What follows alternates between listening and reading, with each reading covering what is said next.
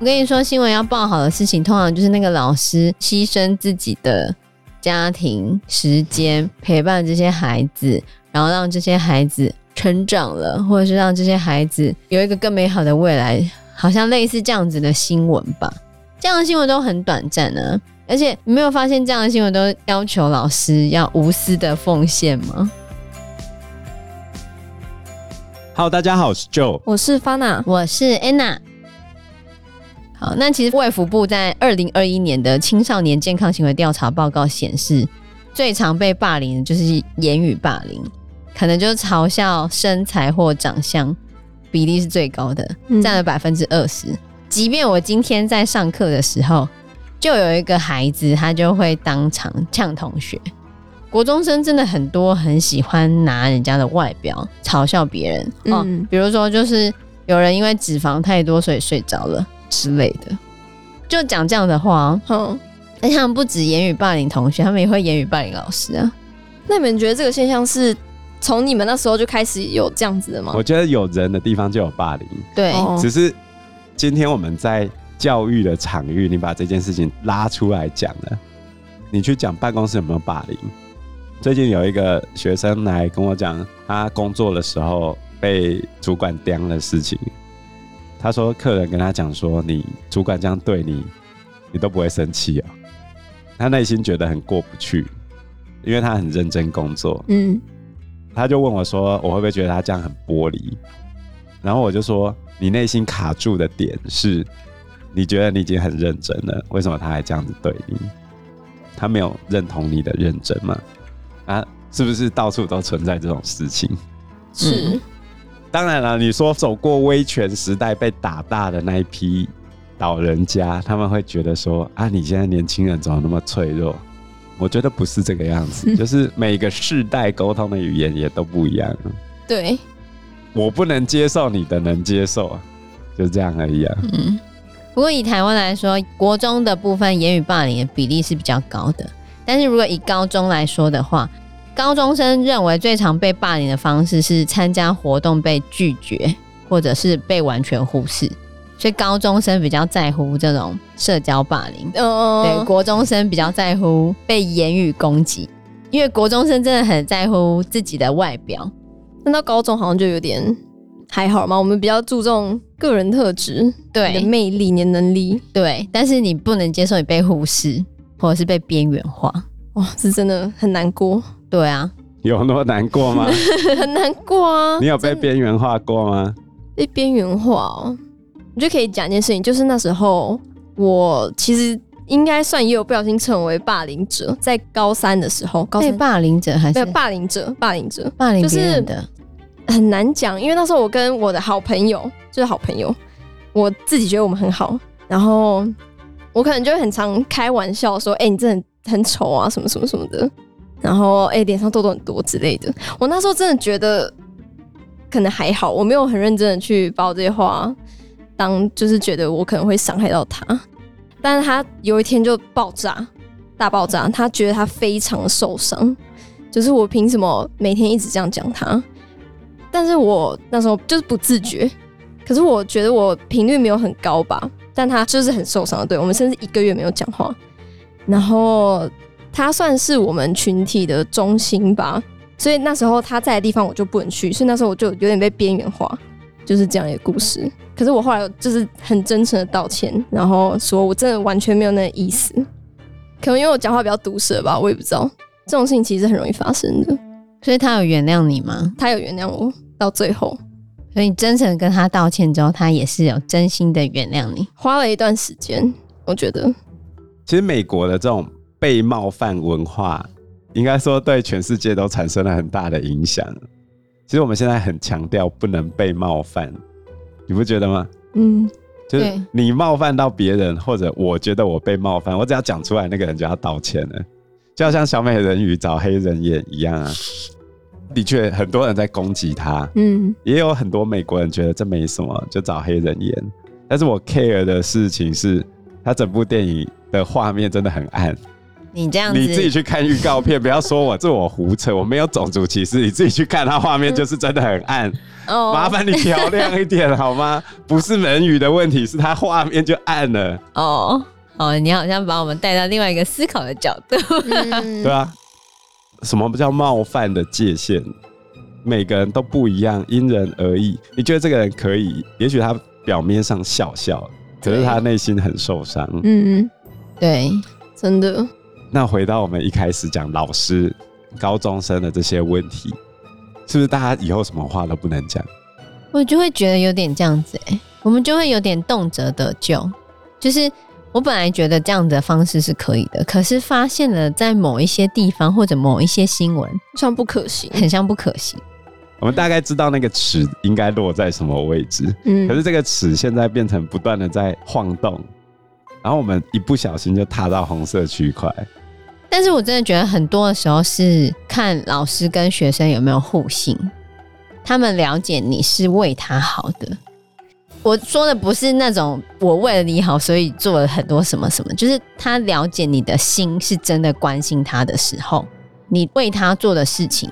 他们其实是可以接受的，嗯，那就不会造成很多的后果。可是如果今天你跟他没有互信，或者你刚接触他，你就要用怎样的方式处理他的时候，那就很容易造成一些问题。我的认知是这样子：如果你今天跟那个人没有感情基础，怎样都很容易出问题啊，不是吗？那也就是情绪勒索嘛。哎呦，为什么到最后好像都很不好呢？我用正常的方式也不行，我用情绪勒索也不行，不行。那我到底有什么正常的方式？我刚才讲正向管教就是这样，你就只能正向管教，凡事都要正向。举例来说，你今天在路上被车子撞了，有人撞到你，你应该跟他说：“哎呀，先生，您怎么这么不小心哦？”下一次骑车可能要小心一点，你造成我车上这边的损失，那我们请警察来好不好呢？那我真的觉得说到底是台湾人把小孩子包得太好了。美国现在更严重，所以我们就跟美国一样，我们之前有谈过《玻璃心》那本书，对啊，美国现在的取消文化、冒犯文化比我们更加严重，是美国到头过来影响台湾哦。很难不被影响吧？而且，所以你看，美国的霸凌其实也很严重啊。对啊，当全世界的媒体相互影响的时候，某些问题就会更难解决。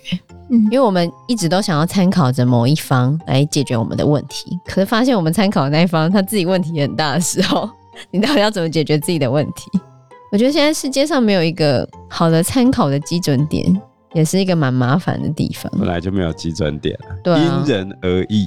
因人设事，因地制宜，太难了。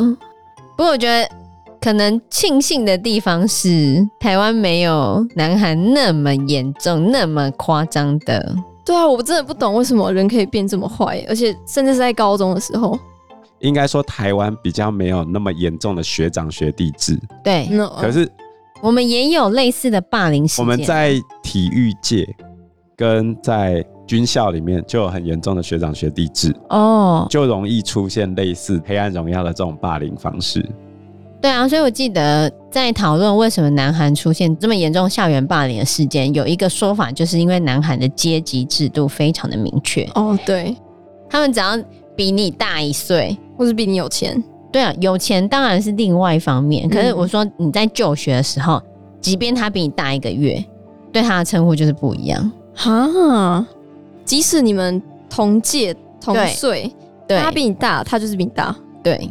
所以你注意看韩国人在请酒喝，就是我帮你倒酒，嗯，你是后辈的时候，他们都会转过头去喝酒。你仔细去看他们的动作，对，他们有非常严重的阶级制，所以导致他们这种校园暴力的事件很严重。我们台湾比较没有那么严重的阶级制啊，对啊。不过我们也是有霸凌事件啊，比如说我们新竹之前最有名的 二零一一年象腿帮事件。哎、欸，这个事件我还有 follow 到，你知道为什么吗？为什么？因为其实那个被霸凌的学生，就是我之前待过我间学校哦，就那个时候我刚好在那间学校任教。闹得很大哦，而且那个学生被打的地方，就刚好是在我之前那间学校的附近。他是在新竹市北区的一个早安公园被打，然后有四五名的高中女生对他校的国三女生进行霸凌，嗯，掌果就打他巴掌，怒骂、侧摔、踹头、踹身体、扯头发、烧头发。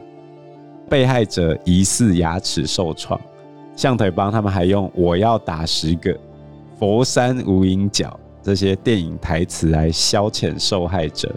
你后面去看那个原因啊，霸凌那个女生的那些加害者，他认为被霸凌者散布了他们的不利的消息，所以等于是去寻仇的概念。嗯，所以我个人觉得有点像校外寻仇的单一事件。比较不像是那种长期霸凌，对，因为以校园霸凌的话，是个人或集体持续以言语、文字、图画、肢体动作那些的方式，直接或间接对他人故意贬义、排挤、欺负、骚扰或戏弄的行为。他们应该不是第一次认识啊，所以应该是长期的啊。其实像这种长期霸凌真的很难啊。我讲一个困难点，比如说我们现在在班上。某人讲话，我们就全班突然安静。你觉得我抓得到有人在霸凌吗？要观察吧。那他证据嘞？他讲话我们就安静。你说我在霸凌什么？嗯，很难界定，很难有证据啊。就是其他人就说没有啊，我只是。所以我们这一集讲到现在，我觉得一堆事情都是没有一个判准。你找不到标准存在，连教育部自己都讲不清楚啊！所以教育部后面会说主观认定吗？就像我之前有问过我们班一个孩子，那个孩子他很开朗哦，然后我就问他说，班上同学常常会对你的身材开你玩笑，你会觉得不舒服吗？他说不会啊，他们都那样，他是这样讲的哦。可是以我们的角度来说，他就是被霸凌啊。对，可是那孩子没有这样认定啊。我们认定这样，我的认定不是你的认定啊。对啊，我们认为这样子是霸凌，可是当事者没有觉得这样是霸凌。我的明白不是你的明白。可是有时候我们没有觉得这样是霸凌，那些人就觉得这样子是霸凌，很难认定，真的。对。然后我就问说：“那你觉得谁谁谁有常常被怎样讲吗？”他说：“他觉得没有。”可是那一个人觉得有啊。我真的觉得他们这样很过分。所以其实你讲到现在啊。以学校行政单位来说，我们能够处理的都是已经动手了。比如说《黑暗荣耀》里面拿那个电棒烫去烫人家，那就太夸张。这个百分之百会被抓。嗯。可是你说言语不严重吗？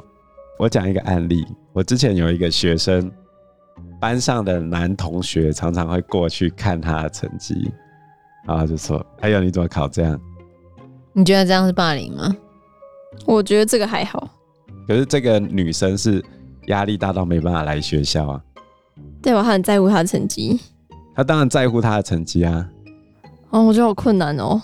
像比如说一个不在乎成绩的人被这样讲，他就没差。那这样就不构成霸凌了吗？他主观认定没有的话就没有啊。所以这都是问题啊。我觉得社会大众或者新闻媒体，他们一爆出来就是要老师去解决。那到底肉体的伤害比较大，还是心理的伤害比较大？我也有学生上高中之后，他后来被分到比较好的班级，就是特殊班，因为他有考嘛。结果他在特殊班里面跟同学有口角，最后被逼到忧郁症发作。他从头到尾身体有受伤吗？没有啊。而且这也不是单一案例啊，很多到高中去反而忧郁症就发作，到大学去忧郁症发作的。所在多有，都已经是很平常的事情了。问题是社会大众希望我们老师做什么？每个人对于学生角色的期待跟对老师角色的期待都有天差地别的差距。对啊，我们很难有一个放诸四海皆准的标准。嗯，如果今天一个老师完全遵守规定，那我应该是准时上下班，下班不接家长电话，学生没交作业。我通知家长就结案了，家长要不要管是他家长的事情。那我可以校规处理吗？如果校规有写，有啊，所以我可以用校规处理他。你当然可以用校规处理他，对啊。可是他可以去打官司，说这个校规合不合理？那你就这也是他的权利嘛。那你就更改校规，所以以后我们就依法行政。的确是有类似的判例去告学校。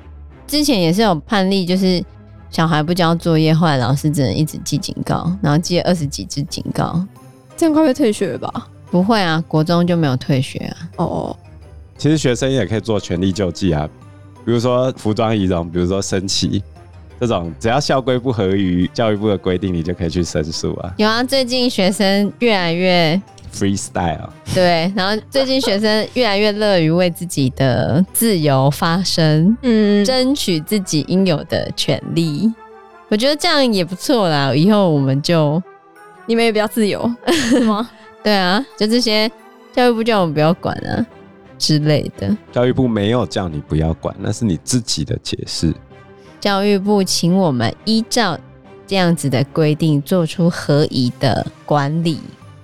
没有叫你管理，你可以指导他。你教育部要我们没有叫你管理他。教育部要什么管理别人？教育部要我们依照这样子的办法来指导学生。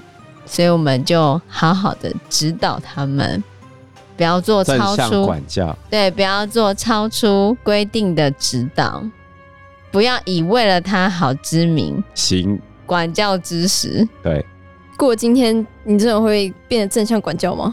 我还是要为老师发声啊！我觉得很多愿意管的老师都是提着头在干。我真的不知道，我今天讲一句，你作业为什么没写？你会不会直接跳出去死掉？我真的不知道。就好像我刚才讲的，大家其实都有一个心思，是希望学生好，不然我们不用来当老师，这是老师的天职。只是今天老师真的会犯错。可是我觉得现在的社会氛围变成毫无节制的在攻击老师这个群体。对啊，不要用猎物的心态一直去针对，讲针对。你去看。一年三百六十五天，有几则新闻是老师做得好，而且教师节的时候，而且传得出同温层的，教师节的时候也不是没有传出同温层的效果。哦，新闻很少报好的事吧？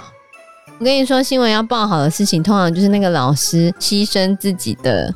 家庭时间陪伴这些孩子，然后让这些孩子成长了，或者是让这些孩子有一个更美好的未来，好像类似这样子的新闻吧。可是这样的新闻都很短暂呢，而且你没有发现这样的新闻都要求老师要无私的奉献吗？